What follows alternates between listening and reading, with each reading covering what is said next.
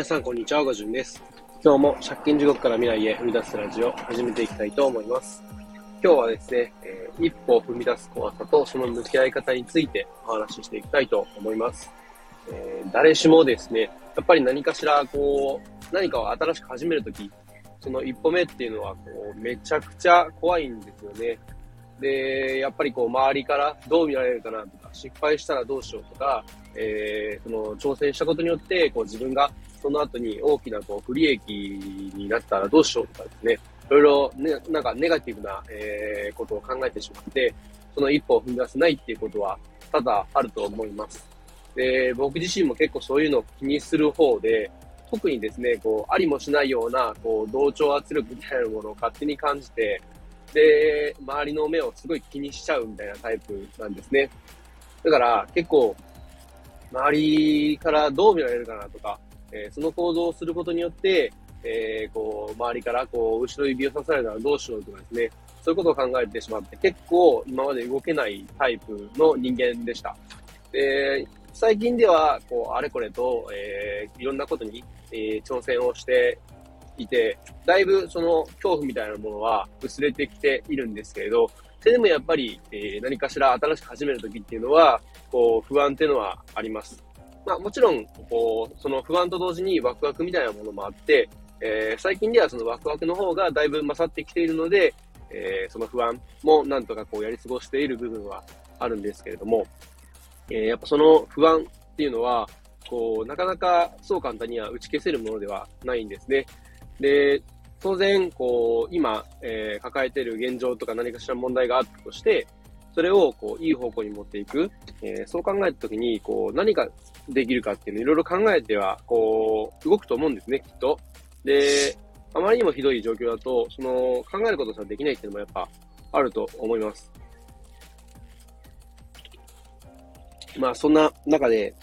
こう、どうしたらいいかっていうと、う本当に、なんだろうな、もう何も考えずに動くっていうのが、まあ一番はいいかなと思うんですけど、どういうことかっていうと、周りの目を気にしないっていうことですね。で、そんなこといきなり言われても無理だっていうのがほとんどの意見だし、僕もそう思っていたんですけれど、なんかこう、まあみんな、周りの人は、こう自分のことを、えー、見ているようで、実際あんまり見ていない時の方が多いんですね。で、こう、新しく始めたことをいくつか挙げていくと、僕自身、こう、ネイルを始めたんですね。メンズネイルってやつですね。で、特にこう NFT をネイルにして、キャラクターネイルとか、板ネイルなんていう風にも呼ばれたりしてますけど、やっぱりネイルっていうと女性がやるもの、女性のおしゃれの一つみたいなやっぱイメージが強くて、まだまだこうメンズネイルっていうのは、こうそれなりに広がってきてるとはいえ、まだまだこう普及していないっていうのはすごい感じています。で、やっぱりですね、その自分自身こう爪に、えー、NFT のキャラクターとか書いてあると、それを見て、なんかこう不思議な顔をする人って結構いるんですよね。で、まあ、逆にこれ結構性別の差があるかなっていうのは思うんですけれど、男性は結構不思議な顔をされます。で、逆に女性の場合だと、なんかこう見て可愛いねみたいな感じでコメントをくれたりして結構、えー、盛り上がったりするんですけれど、これも結構ちょっと最初勇気いりました。変な目で見られたらどうしようとか、こう、そんなもんなんかダメだみたいな感じで言う人出てきたらどうしようかなとか思ったんですけれど、まあ、でもそれよりも自分が楽しむことを大事にしたいなっていうふうに思ったんで、えー、まあ、始めたっていうのが、こう、大きな理由ですね。で、どうしても、こう、周りを気にしてる人っていうのは、こう、人の時間を生きているとかってよく言いますけれど、本当に、こう、人の、周りの人が考える、こう、常識にとらわれすぎちゃってる部分っていうのがあるんですね。で、大事なのは、自分がどうしたいかとか、えー、どう生きたいか、何が好きかとか、何が嫌いかっていうのを考えて、で、そこで、こう、なんかこう、自分を第一に考える。っていうのを大事にしてったらいいんじゃないかなっていうふうに思います。結構こう自分を大事にするってなると難しいって思うんですけれど、まあ簡単な話、えー、自分のこう本能のままに生きるみたいな感じですね。かといって当然迷惑をかけたりするようなことはあんまり良くないんですけれど、まあでも、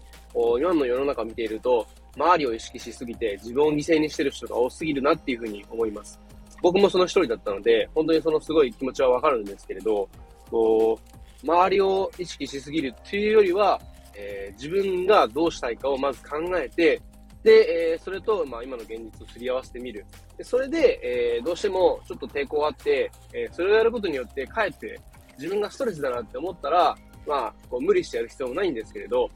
ただ、一つ言えるのは、こう、やっぱ一歩踏み出した後っていうのは、こう、なんだろうな、こう、なんとかなるっていうのが結構多いです。で、昨日のツイートでもちょこっと話しましたけど、なんとかなるとか、まあ、あとは、もう嫌顔でも自分が何とかしようと動くんで、えー、結局、結果として何とかなるみたいな感じなんですけど、だから、なんだろうな、挑戦したいけどできないっていう人はですね、まずは、こう、自分自身がどうしたいかっていうのを、こう、自分と向き合ってよく考えて、で、えー、その結果、こうしたいなと思ったら、その自分のこう、思ったことを大切に、で、どうしてもそれが抵抗あるってなったら、まずは小さな小さな一歩を、えー、踏み出してみる。で、一歩ずつ、こう、なんだろう、足を踏み出して、で、なんだろうな、足で踏み出したその先を足で、えー、確かめながら、ちょっとずつ進んでいけば、全然それでいいんじゃないかなっていうふうに思います。ちょっとずつでも進んでいけばですね、えー、立ち止まってる、もしくはこう、なんだろう、何も考えていないっていう状態に比べたら、こう、すごい、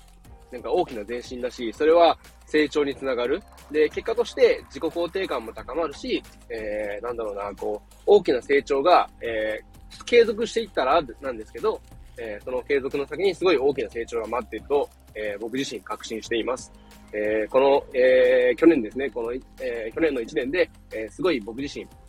大きくなんか変わったなっていうふうにも感じたことが、結局は、えー、元はといえばいろんな挑戦を始めたことからだったんで、えー、やっぱり、こう、今、えー、現状でいろいろ苦しんでるよって人は、すぐには難しいと思います。ただ、やっぱりその苦しい状況で、えー、やっぱ何かを始めないと変わらないっていうのも確かだと思いますし、で、まあ無理にっていうよりは、こう、ひとまず、まあ、ゆっくり休んで、えー、休む中で、ちょっとずつこう自分と向き合ってみる。そんな中で自分の本当のこう声みたいなものを聞いて、それに従って、えー、ちょっとずつ行動を起こしていく。そうすることで、えー、ちょ小さな挑戦がやがて、えー、大きな挑戦につながって、えー、自己自分自身がこうどんどん成長していくきっかけになっていく、つながっていくんじゃないかなっていうふうに思います。そんな感じで、えー、一歩を踏み出す怖さとその向き合い方についてお話しさせていただきました。最後までお聞きいただきありがとうございました。では今日はこの辺で。バイバイ。